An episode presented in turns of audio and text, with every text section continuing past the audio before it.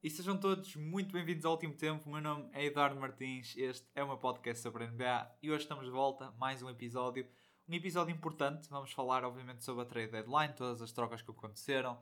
Tivemos muitos jogadores a irem para novas equipas, tivemos uma troca também bastante grande entre os Brooklyn Nets e os Philadelphia 76ers, que eu vou guardar mais para a parte final do episódio, por isso se quiserem uh, ver a minha opinião sobre essa troca vão ter de esperar um bocadinho.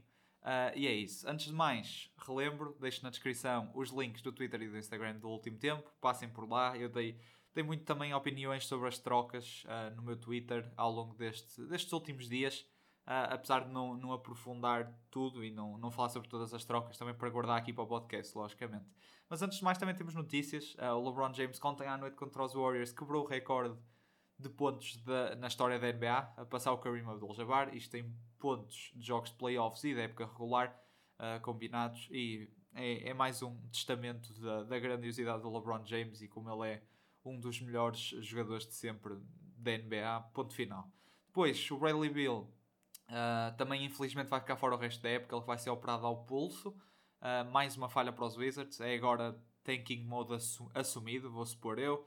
Uh, o Jamal Murray e o Michael Porter Jr. em princípio vão regressar ainda antes dos playoffs, por isso isto é uma excelente notícia para Denver um, e, e, possivelmente vamos ver outra powerhouse a entrar aqui na, na corrida pelo título, diria eu. Com o, o que o Jokic tem feito com esta equipa e agora adicionar as duas co-estrelas, digamos, dele, o Jamal Murray e Michael Porter Jr., se eles voltarem à forma habitual deles, podemos estar a falar de mais uma equipa para, para ser contender, honestamente, já, já nestes playoffs.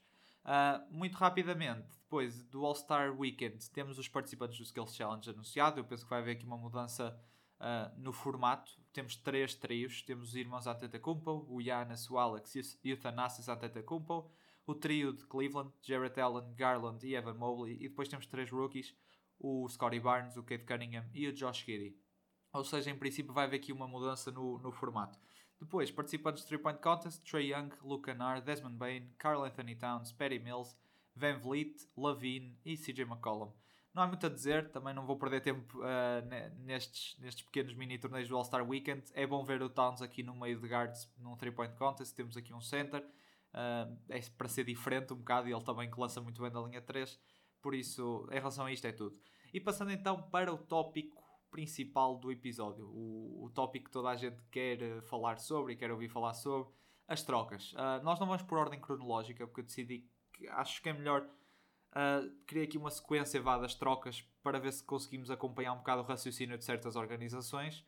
E vamos começar então por uma troca que é dos Cleveland Cavaliers e Indiana Pacers. Os Cavs recebem o Lavert e uma second round pick. E os Pacers vão receber o Ricky Rubio, uma first round pick de 2022 e duas second rounders.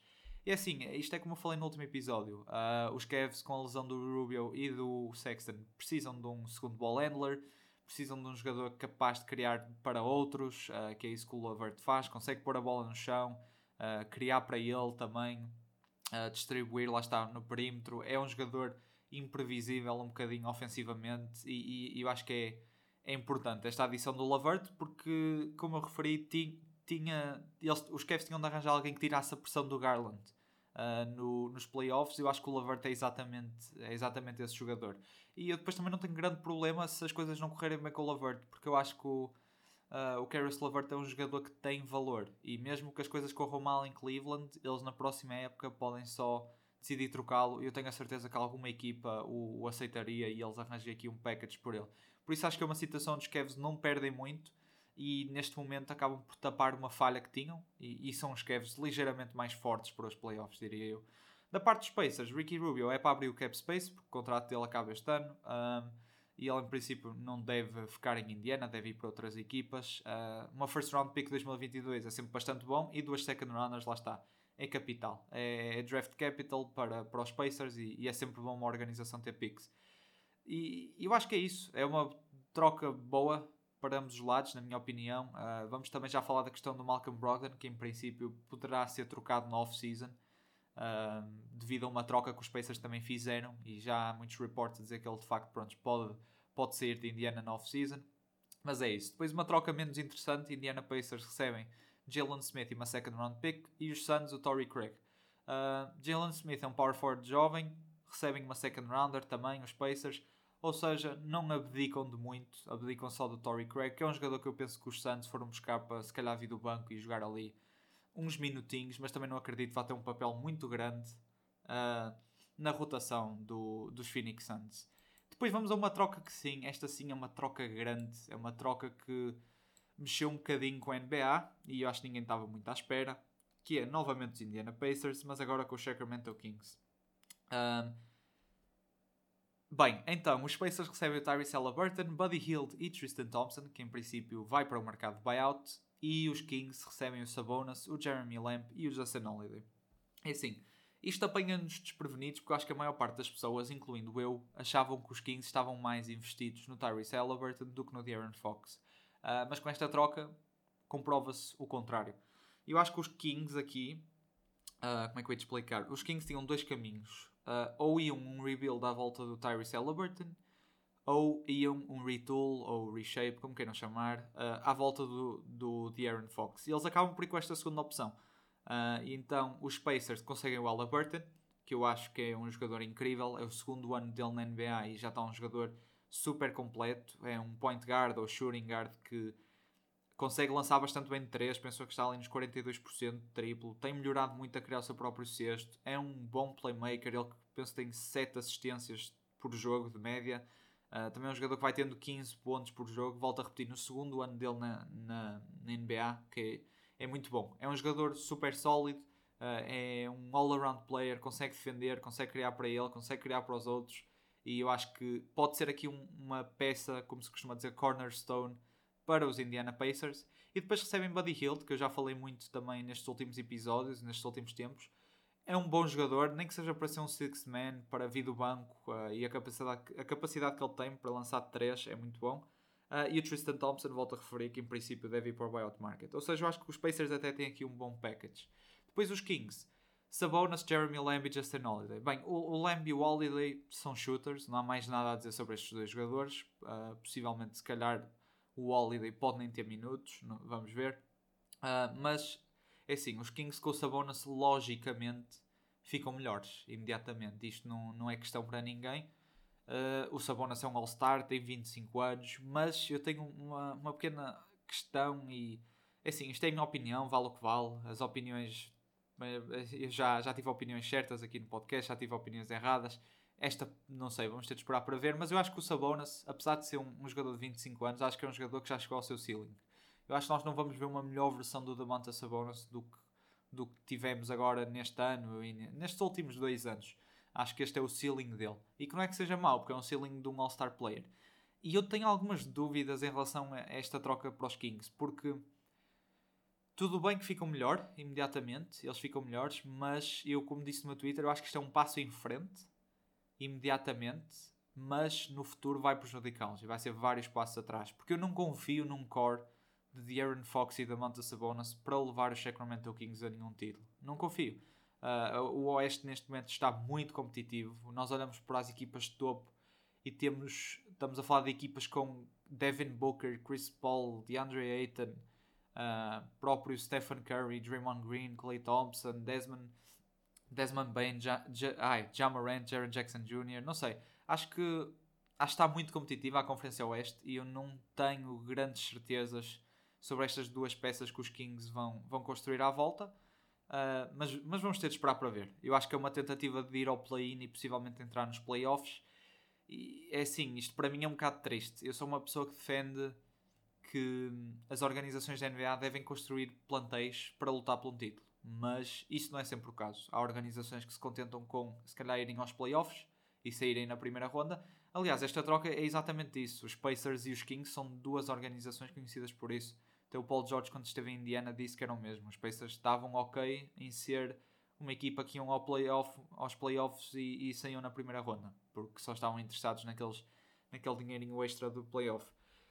Mas é isso, acho que é uma troca boa para Indiana. Tenho aqui uma peça para construir à volta. Uh, também é um jogador que eu acho que vai, vai jogar bem com o Miles Turner e o Chris Duarte. Uh, e vamos ver o, o, que é que, o que é que espera aqui, o que é que espera para os Pacers e para, para os Kings uh, com esta troca. Depois tivemos uma troca de quatro equipas, novamente a envolver os Sacramento Kings. Eu até começo por eles. Os Kings, nesta troca de quatro equipas, recebem o DiVincenzo, o Trey Lyles e o Josh Jackson. E eu gosto desta troca para os Kings, novamente. Um, porquê? Porque o DiVincenzo, apesar de ainda não estar numa boa forma, que ele veio de lesão, eu acho que ele vai voltar à regularidade do ano passado. E quando voltar, eu creio que ele será uma peça muito interessante para ter ao lado do Sabonis e do Fox porque eles, eles os dois não são bons shooters, o Fox e o Sabonis, não são jogadores capazes de lançar três, mas não são de confiança, uh, não são jogadores eficientes aí. E então precisam de um shooter capaz de marcar mesmo da linha 3 e o DiVincenzo é exatamente isso. Também é um jogador que é forte defensivamente eu acho que é importante. Um, e, e, é isso, acho que é uma boa adição. É um jogador que consegue dar minutos com muita qualidade aqui aos Kings depois também esqueci-me de referir, mas estou interessado como é que vai ser o playmaking. Se vai ser o Fox mais com a bola, se vai ser o Sabonis uh, e o Fox mais a jogar sem bola. Porque o Fox também não é muito forte no pick and roll. Uh, então estou curioso para ver esse aspecto. Depois o Trey Lyles e o Josh Jackson, que os Kings recebem também nesta troca, é assim, não há muito a dizer. O Trey Lyles até tem jogado bem esta época, tem tido alguns minutos com, com rendimento. O Josh Jackson, se calhar já nem tanto, uh, não tem estado assim tão bem nos Pistons. Mas é isso, são dois jogadores que possivelmente po podem entrar na rotação. Depois, os Milwaukee Bucks nesta troca recebem o Serge Ibaka e duas second rounders. Gostei muito desta troca para os Bucks, é uma troca simples. Eles perdem o DiVincenzo, mas eles têm o Grayson Allen e o Pat Connaughton, que são dois jogadores que esta época têm estado muito bem e têm mostrado aos Bucks que eles não precisam do DiVincenzo porque estão ali dois jogadores capazes de desempenhar esse papel. E eles então abdicam do, do Dante para ir buscar um poste, que eles tanto precisam de fortalecer aquela posição de poste, como eu referi no episódio anterior. Vão buscar o Ibaka, que é um center que também consegue lançar 3, que é sempre importante, uh, jogando com o Giannis. E conseguem duas second rounders. Por isso, para mim, é uma excelente troca para Milwaukee. Conseguem fortalecer uma das suas falhas. Conseguem duas second round picks, dão sempre jeito. E não perdem um jogador que tenha grande peso na rotação este ano e, e no plantel. Depois os Clippers. Fica aqui a coçar um bocadinho a cabeça. Não percebi muito bem esta troca. Uh, e eles que nesta troca de quatro equipas vão receber o Rodney Hood e o Semi ao Jaleia. Assim, o Semi não vai ter minutos, quase 100% da certeza, e o Rodney Hood possivelmente pode vir do banco e ter alguns minutos, vamos ver. Mas não é uma troca que eu olho e penso, uau, que, que roubo dos Clippers. Não, é, são dois jogadores muito average, ponto final, uh, não há muito a dizer. E os Pistons recebem o Marvin Bagley, para concluir a troca. E eu gosto, gosto desta, desta aquisição dos Pistons, porque o Bagley, apesar de ser um jogador muito castigado uh, pelo, pelo mundo da NBA por não corresponder ao potencial que tem, uh, é um jogador ainda extremamente jovem e que pode vir a ser ainda um jogador muito bom na NBA. Essa é a realidade. E eu acho que os Pistons não, não abdicam de muito para o ter, ou seja, é aqui uma, uma situação de win-win. Uh, eles não, não abdicam de peças valiosas e recebem uma, uma jovem peça que pode tornar-se um jogador uh, bastante respeitável na NBA e também é um jogador jovem para ter ao lado do Cade uh, e da malta ali nos Pistons, Sadiq Bays e Killian Hayes e tudo mais. Por isso, eu gosto. Gosto desta troca e acho que também vai fazer bem ao Marvin Bagley sair de, de, Sacramento e, e ver se foca no, no seu basquete, acima de tudo. Depois, vamos continuar com os Clippers. Uh, e vamos aqui então para uma troca entre os Clippers e os Blazers. E eu vou sequenciar estas trocas dos Blazers todas de seguida, um bocadinho. Aí no final irei, irei falar sobre, sobre a estratégia dos Blazers aqui nesta trade deadline e a minha opinião sobre ela. Mas começando pela primeira troca: Clippers, Blazers. Os Clippers recebem Norman Powell e Covington, e os Blazers, o Eric Bledsoe, o Justin Swinslow, o Keon Johnson, uma second round pick. Uh, Começando pelos Clippers, gosto. Gosto muito desta troca. Acho que o Norman Powell é um jogador excelente para ter ao lado com o Leonard e Paul George. Finalmente vai poder jogar na sua posição natural, que é um shooting guard. Algo que ele tem sofrido nestes últimos anos a jogar a small forward, porque ele não é capaz de defender small forward.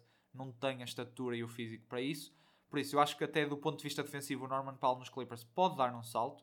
Uh, não é um jogador que vai ser pedido muito. Vai ser pedido que ande à volta da linha 3, se calhar ocasionalmente cria o seu sexto uh, quando tiver ali alguns minutos também uh, misturados com a segunda unidade. Uh, e é isso, acho que vai ser um jogador que complementa muito bem o PG e o Kawhi. Eu tive a ver estatísticas dele sem bola, ou seja, no catch and shoot, e são muito atrativas. Eu penso que ele lança 42, 43% de triplo, que é muito bom, e 33%, penso eu, a criar o seu próprio lançamento. E, e, é isso, eu acho que o Norman Powell é uma excelente adição. O Covington, apesar de estar a ter uma época fraca, uh, eu acho que também pode vir a ser um jogador com bastantes minutos e bastante útil. Uh, porque o Covington tem estado mal, mas é assim, os Blazers têm sido uma desilusão esta época. Eu acredito que isto mexa com a motivação dos jogadores no plantel e, e baixa moral e também pode baixar o rendimento. Eu acho que o Covington pode estar a sofrer um bocadinho com isso e pode, pode ser que vejamos aqui um uh, rejuvenescimento do Robert Covington para o 3D que nós conhecemos como. Uh, e acho que pode então voltar a ser o Covington que nós nos lembramos, uh, só que nos Los Angeles Clippers. Por isso eu gosto muito. São dois jogadores que acho que vão entrar perfeitamente na rotação dos Clippers, que vão ajudar imediatamente. O Covington com a sua defesa, o Powell sendo mais uma opção ofensiva e um jogador que até é capaz de explodir uma noite ou outra. Uh, e é isso, gosto muito. Os Clippers voltam aqui a construir um plantel que em papel parece muito bom. Agora, lá está, resta ver. É como aos outros anos. O papel, uh, o plantel em papel é muito forte, mas, mas tem de vir o sucesso. Depois os Blazers recebem, como eu referi, o Bledsoe, o Justice Winslow, o Keon Johnson e uma second round pick. E é assim. o Bledsoe ofensivamente não vai dar nada. É um jogador capaz de defender mas ofensivamente já não é o que era. O Winslow também é muito propício a lesões, ofensivamente é muito limitado, consegue defender. Uh, o Keon Johnson eu consigo perceber, é uma first round pick deste ano, apesar de ser quase uma second rounder. Uh, mas é um jogador que também ainda não mostrou muito na NBA, nem teve assim tantas oportunidades quanto isso, e recebe uma second round pick. Uh, assim, não sei muito mais o que dizer. Os, os Blazers com isto foi para mexer um bocado com o cap e depois sim segue-se então várias trocas que vão mexer a sério com o cap space dos Blazers. Uh, porque eles a seguir trocam com os Pelicans uh, e temos os Blazers a receber um package grande de Josh Hart, Seth Aransky, Naquilo Alexander Walker, Didi Lousada, uma first round pick 2022 protected e duas second round picks. E depois os Pelicans recebem o McCollum, o Larry Nance e o Tony Snell. Bem, uh, começando pelo lado talvez dos Blazers. A primeira pick se a, a pick é protected, ou seja, se a pick for entre 1 e 4, vai para os Pelicans. Se for entre 5 e 14, vai para os Blazers. E 15, 30, vai para os Hornets. Penso que até a pick passa para 2023. Penso eu. Uh, ou seja, os Blazers, os Blazers conseguem aqui uma first round pick que nem é garantida. Apesar de, em princípio, poder ser favorita para, para digamos, a pick cair entre 5 e 14 e eles ficam assim com a pick, uh, não é garantido porque as odds agora da draft lottery mudaram uh, e pode haver mais imprevistos uh, na lottery. Por isso vamos ver como é que isto também, se esta pick fica para eles ou não. Mas é assim, começando pelo Josh Hart, eu gosto do Josh Hart, eu já falei muito sobre ele, é um jogador sólido, está num contrato leve de 12 milhões, é um jogador que faz um pouco de tudo. é um jogador que não tira lançamentos às estrelas da equipa e vai marcando os seus pontos de forma eficiente, é um bom defensor, é um bom rebounder, é um jogador capaz de, de fazer passos necessários e ter bastantes assistências no jogo, conseguir steals, conseguir blocks. Uh, eu gosto muito de Josh Hart, acho que é uma boa aquisição num contrato de 12 milhões, acho que é bom, acho que é um bom jogador para ter numa equipa. O Seth é pura e simplesmente por questões de cap space, porque ele é um unrestricted free agent, uh, e ou seja, no final da época o contrato ele acaba e ele limpa-se 10 milhões. E assim, e depois recebem, lá está, duas second rounders é muito bom para os Blazers, a first round também é uma, uma pick com valor. Uh, e eles neste momento, com esta troca, abriram 21 milhões em trade exception e depois o cap space passou para 60 milhões na free agency. Ou seja, com esta troca já dá para ver um bocadinho qual era o rumo dos Portland Trail Blazers dos Pelicans recebem uma column que eu gosto. Porquê que eu gosto? Porque os Pelicans são um mercado pequeno e percebem-no. E, e, sabem que para manter o Zion é preciso dar-lhe tudo e esforçarem-se ao máximo. Porque quando o Zion for embora, o, o franchise vai abaixo outra vez e vamos ver os Pelicans muito fracos, creio eu. Então isto é os Pelicans a tentar manter o Zion em New Orleans. Uh, Dão-lhe uma column que é uma, um borderline all-star. É um jogador que eu acho que vai ajudar muito ofensivamente, porque também é capaz de lançar bastante bem de 3 e criar para si. Também também dar para os outros atenção.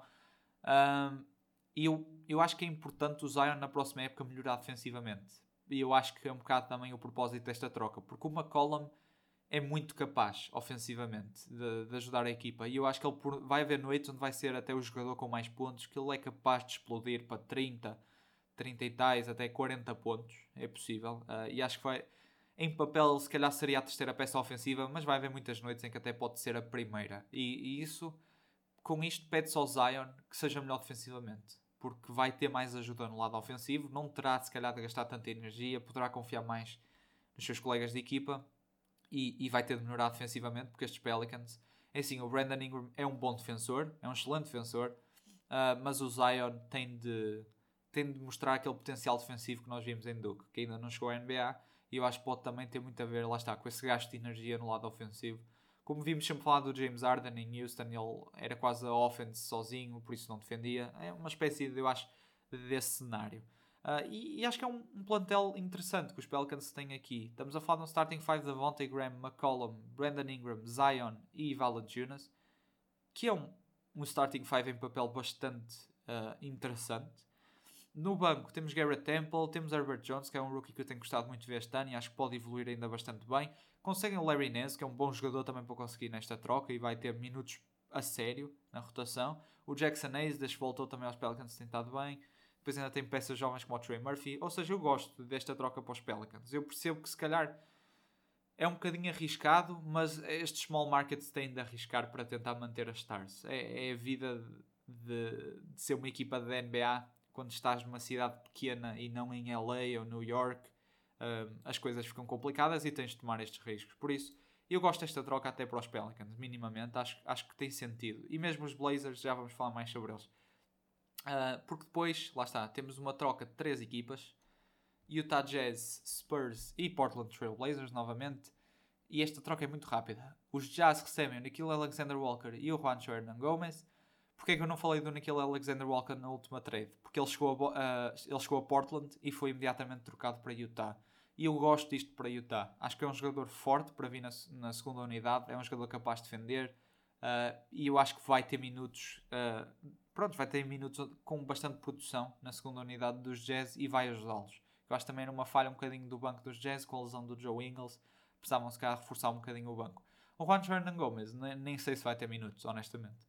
Depois os Spurs, nesta troca, lá está, recebem o Seth Aransky e uma second round pick, uh, tudo por questões de cap space. Os, os, Spurs também estão a ir por uma estratégia de abrir o cap e acumular draft capital, e é isso que eles fazem nesta troca. E os Blazers recebem o Joe Ingles, que teve a lesão, Elijah Hughes e uma second round pick. E é assim, agora é que eu quero falar da estratégia dos Blazers, porque os Blazers com esta troca voltam a abrir mais o cap space e estamos a falar de 65 milhões para a free agency. Só que eu acho que os Blazers tinham aqui uma decisão, como os Sacramento Kings, de, de seguir dois caminhos. O caminho de rebuild, à volta, por exemplo, de um Anthony Simons, trocando o Lillard, trocando o McCollum, o Nurkic, por aí fora, e construíam à volta do, do Simons, tem tido uma época incrível.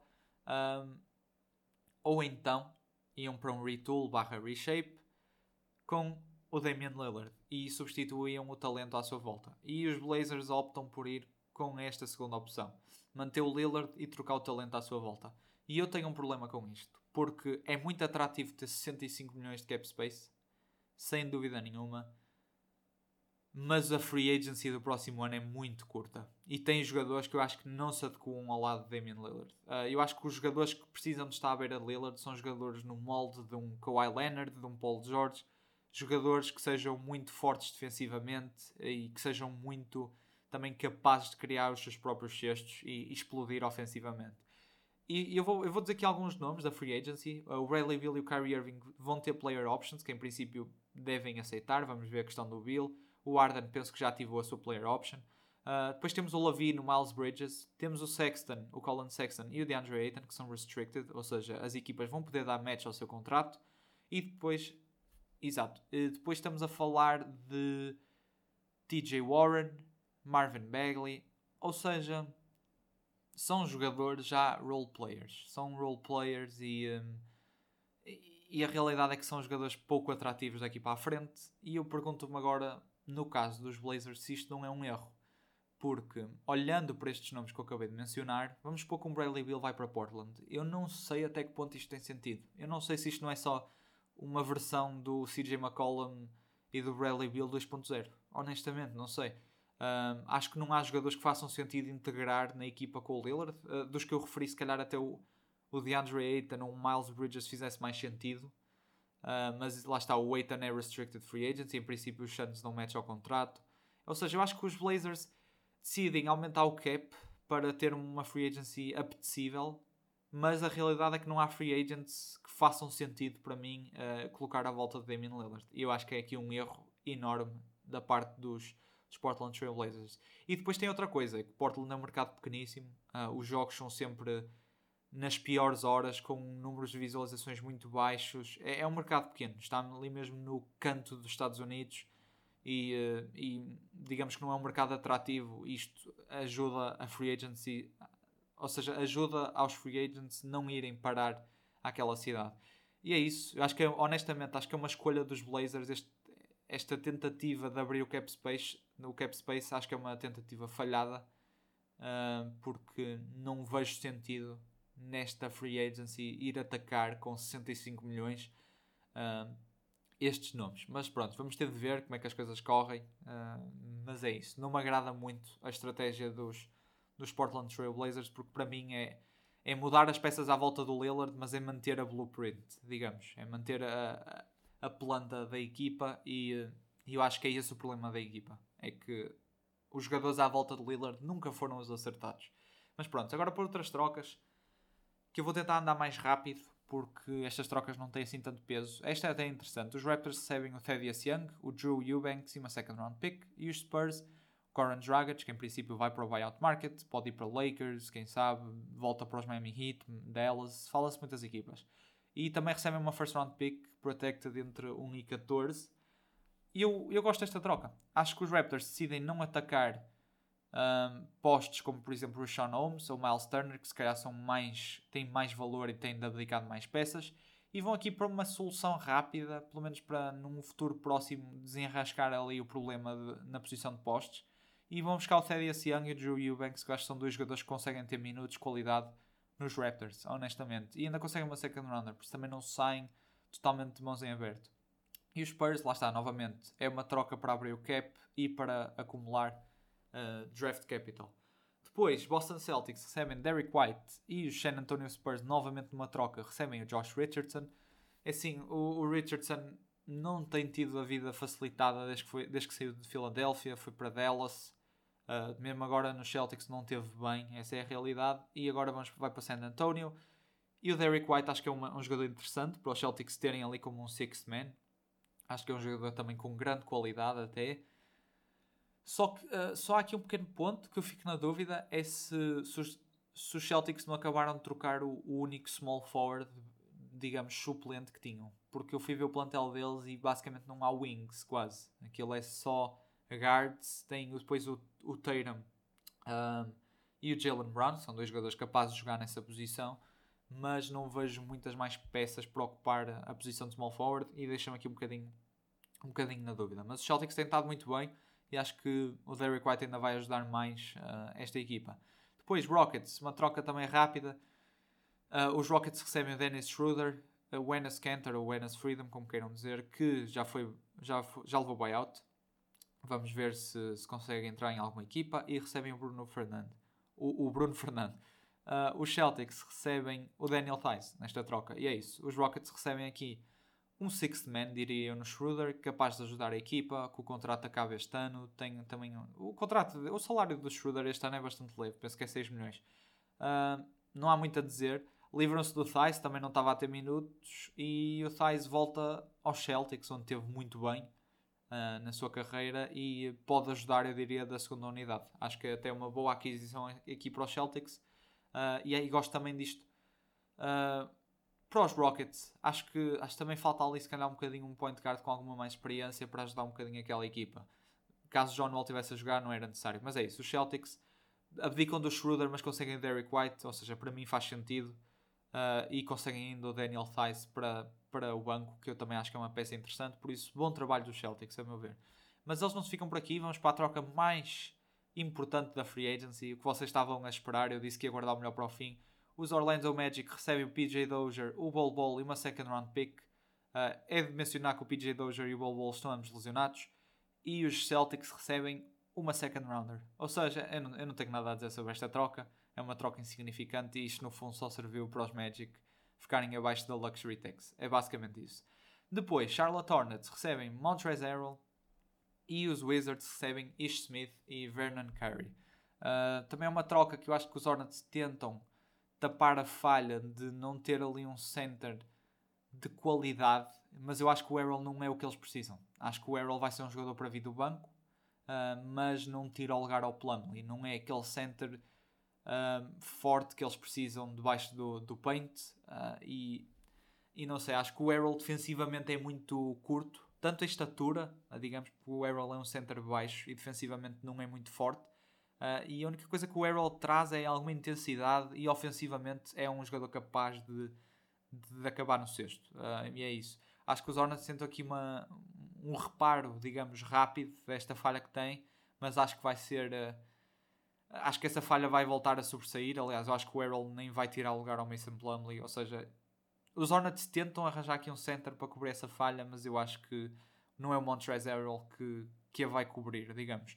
Depois lá está, os Wizards recebem o Wish Smith e o Vernon Carey, não tenho muito a dizer. Uh, se calhar o Wish Smith tem aqui alguns minutos, como Six Man ou até starter, quem sabe. Uh, e o Vernon Carey nem sei se vai ter minutos, essa é a realidade. Agora sim, sem, sem brincadeiras, vamos falar da troca a sério. Brooklyn Nets recebem Ben Simmons, Seth Curry, Andre Drummond e duas first round picks. E os Sixers recebem James Harden e o Millsap. Começando assim, eu gosto desta troca para ambas as equipas. Acho que os Nets ganham defesa com o Ben Simmons, um jogador capaz de defender point guard a center, um dos melhores, se não o melhor defensor da NBA. Do lado defensivo é exatamente este jogador que eles precisavam. É exatamente isto. Uh, o Seth Curry é um excelente shooter, é um jogador que vai que é extremamente necessário, especialmente à beira de um, de um Ben Simmons em campo e é um sniper autêntico. Uh, e depois temos o Andre Drummond, que eu também acho que é importante. Eu referi que eu não gosto dos postos dos Nets, acho que são postos fracos, são postos que não conseguem ser fortes debaixo do cesto, não conseguem uh, rebounds, e o Drummond é exatamente isto que eu descrevi. Ou seja, eu acho que os Nets conseguem aqui três jogadores que tapam falhas importantes do seu plantel e ainda conseguem duas first round picks, que são de muito valor e podem vir, vir digamos, a, a traduzirem-se em, em jogadores novos também para para os Brooklyn no futuro uh, que podem ter muita utilidade. Do lado dos Sixers, é assim, tendo em conta que o Ben Simmons não estava a jogar, eles abdicam do Seth Curry e do Drummond, não é? Duas first round picks. E conseguem o James Harden e o Millsap. Eu o Millsap não tenho muito a dizer, nem sei se vai ter minutos, mas é assim, o Harden não tem estado muito bem em Brooklyn. E eu acho que também é um bocado de desmotivação e ele próprio não se esforçar. Uh, porque eu acho que ainda existe o Arden de Houston, dos Houston Rockets. Eu acho que ele ainda está lá, só que está meio adormecido. E se esse Arden aparecer em Filadélfia, aí sim os Sixers podem dizer: Ok, esta troca foi para o nosso lado. Mas caso seja um Arden, assim que temos visto nos Nets, muito apagadinho, honestamente, uh, custa-me acreditar que isto foi até uma boa troca para os Sixers. Mas vamos ver. Eu acredito que o Arden vai elevar o seu nível em Filadélfia. Jogar ao lado do Embiid tem sido um monstro autêntico. Uh, e lá está, acreditando que o Arden vai voltar dessa forma, minimamente, uh, eu acho que é uma troca que ambas as equipas beneficiam. E, uh, e é isso. Vamos ver como é que o Ben Simmons funciona ali com o Andre Drummond. Se é que o Andre Drummond vai começar, quem sabe. mas também acho que ter Seth Curry, Kyrie Irving e Kevin Durant à volta do Ben Simmons são três jogadores que que vão puxar muita atenção e que não vão poder ser deixados wide open, logicamente. E, e, isso vai ajudar também muito o Simmons. Mas vamos ver, vamos, eles também agora vão ter. Lá está, vão ter de jogar minutos a sérios em conjunto, algo que nunca aconteceu com o Big Three. Vamos ver se, se o Ben Simmons, o Curry e o Drummond conseguem ter minutos a sério também com o Kyrie Irving. Uh, e é isso. Gosto desta troca para ambas as equipas. Acho que acaba a saga do, do Ben Simmons e até é irónico ele acabar na mesma equipa que o Kyrie Irving, que é um jogador que também. Lá está, como o Ben Simmons é o jogador que começa mais uh, confusão e novelas na NBA, pelo menos em história recente nestes últimos anos, não é que o Kyrie seja assim tão, uh, digamos, tão, uh, nem sei que palavra usar. Uh, o Kyrie não cria assim tanta confusão quanto isso. Mas, mas continuando. E, e, é basicamente isso. James Harden em Filadélfia pode ser uma, uma peça extremamente perigosa e para ter ao lado do Embiid as coisas podem ficar mesmo sérias em Filadélfia para irem lutar por um título. Uh, mas vamos ver, só o tempo dirá. Acho que vai ser aqui uma rivalidade também muito engraçada. Depois, Filadélfia. Estou imaginar já nos playoffs o Ben Simmons a voltar à, à, arena dos Sixers. Aquilo vai ser uh, um bocado hostil, mas pronto. Uh, vamos ver, vamos ver. Eu gosto da troca para ambas as equipas. Por último, Dallas Mavericks, Washington Wizards. Última troca. Mavericks recebem Spencer Dinwiddie e Davis Bertans. E os Wizards recebem Kristaps Porzingis e uma second round pick. Eu diria que isto é um roubo. Uh, eu disse no Twitter, eu acho que isto foi um roubo à luz do dia. Porquê? Uh, os Mavericks... Eu, eu, eu, eu, vou começar por dizer isto. Eu, eu percebo que o Porzingis é um jogador que tem de ser trocado dos Mavericks. Eu próprio defendia. Aliás, eu próprio disse nos playoffs do... Disse aqui no podcast, quando falei dos playoffs no ano passado, aquela performance contra os Clippers, naquela série, eu pensei, aquilo foi a gota d'água. O Porzingis, até esta free agency, até esta trade deadline, é trocado. E é exatamente isso que acontece. Só que eu acho que é trocado pelas peças erradas. Eu, percebo que o Porzingis é um jogador com um contrato muito grande, de 34 a 36 milhões. Uh, é um jogador que está constantemente lesionado, tem sempre pequenas lesões, nunca consegue ganhar ritmo. Mas eu, eu fui ver os contratos do Spencer Dinwiddie e do Bertans. E é assim, o Dinwiddie até 2024, que é quando acaba o contrato dele, está a receber 18 milhões. E o Bertans até 2025 recebe 16 milhões. E o Porzingis acaba o contrato em 2024, tal como o Spencer Dinwiddie, onde vai receber 36 milhões. E eu fico na dúvida, isto é sequer bom para o cap dos Mavericks? O cap não fica basicamente o mesmo? Estamos a falar de dois jogadores com um contrato combinado de 34 milhões e o Porzingis de 36 milhões.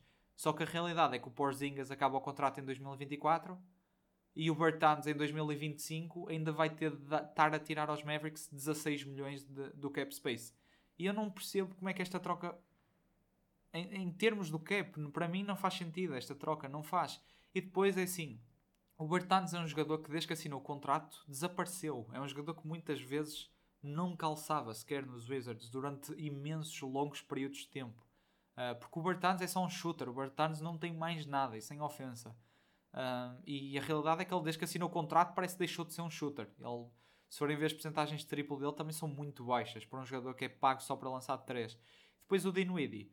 Uh, é assim, é um jogador que tem caído não tem estado na forma que o vimos em Brooklyn. Essa é a realidade. É um jogador que tem tido muitas noites fracas pelos Wizards e havia muita frustração dos fãs dos Wizards e dos seus próprios teammates que o queriam ver fora do balneário.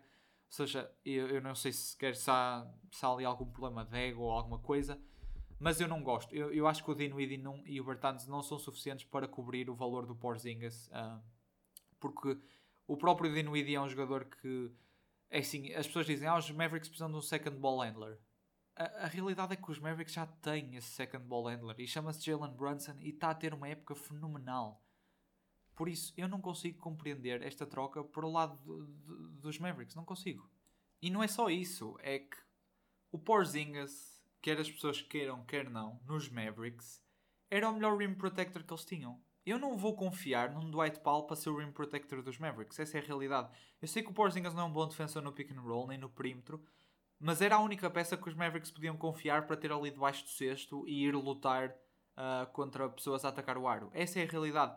E trocam então o seu melhor rim protector por dois jogadores que defensivamente não vão trazer nada e nem são na posição de, de, de centers nem de power forwards e vão deixar o paint nas mãos do Dwight Powell e, e do Maxi Kleber, que vai ter, eu acredito, vai ter de dar tudo ali debaixo do cesto, e mesmo o Dino, o, Dinwiddie, o, um, o Dorian Finney-Smith também.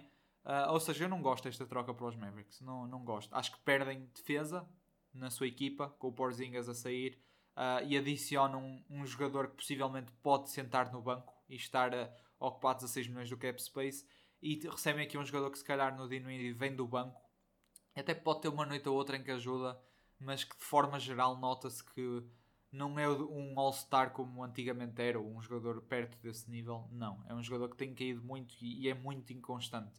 E eu olho para estes Mavericks outra vez e questiono-me seriamente se dá para passar da primeira ronda.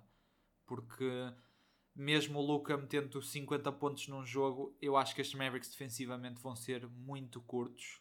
Um, e, nem é só isso. Eu quero, quero destacar mais um ponto que lembrei-me agora. O, o Bertans é um shooter. É, é pura e simplesmente esse o papel dele. E eu agora coloco-me no, no, lugar de GM dos Mavericks e penso: ok, eu tenho o Tim Hardaway Jr., que é um, é um puro shooter também, mas é um jogador capaz de defender, que joga na posição de shooting guard, small forward. Tenho o Reggie Bullock, que nestes últimos 7, 8 jogos pelos Mavericks tem estado incrível. E é novamente outro jogador que é um puro shooter, mas que também consegue defender, tal como o Tim Hardaway Jr. E eu pergunto-me qual é o ponto de adicionares um terceiro puro shooter no teu roster que não consegue defender, quando já tens dois jogadores para esta posição. É, é, é, esta a minha dúvida também com a adição do Bertans. Por isso, volto a reforçar. Eu não gosto desta troca para os. Acho que o cap space não melhora sequer. Uh, porque vão ter de ficar um ano extra a pagar o salário do, do Davis Bertans. E, uh, e é isso. Acho que eles deviam ter trocado o Porzingis. Concordo com isso. Mas não pelo Dinwiddie e o Bertans. Acho que teria de ser por outros jogadores. E eu percebo que tem de ser jogadores com salários pesados e com contratos pesados. Mas acho que haveria melhores escolhas para para completar o roster de uma forma melhor uh, e de uma forma mais geral. É basicamente isso. Bem, uh, eu acho que é tudo. Foi uma trade deadline que mexeu aqui muito, muito com a NBA, logicamente. Uh, e tivemos, lá está, tivemos números muito grandes a ser traded, quer queiramos, quer não. James Harden é um nome gigante da NBA, Ben Simmons, DeMonta Sabonis, Caris LeVert, CJ McCollum, mesmo o Porzingis são, foram nomes muito grandes que mudaram de equipa. Já vimos até muitos destes jogadores a estrearem-se. Uh, e é isso, vamos ver como é que as coisas vão daqui para a frente. E é, da minha parte é tudo, malta. Espero que tenham gostado do episódio e vemo-nos então para a semana. Tchau, tchau.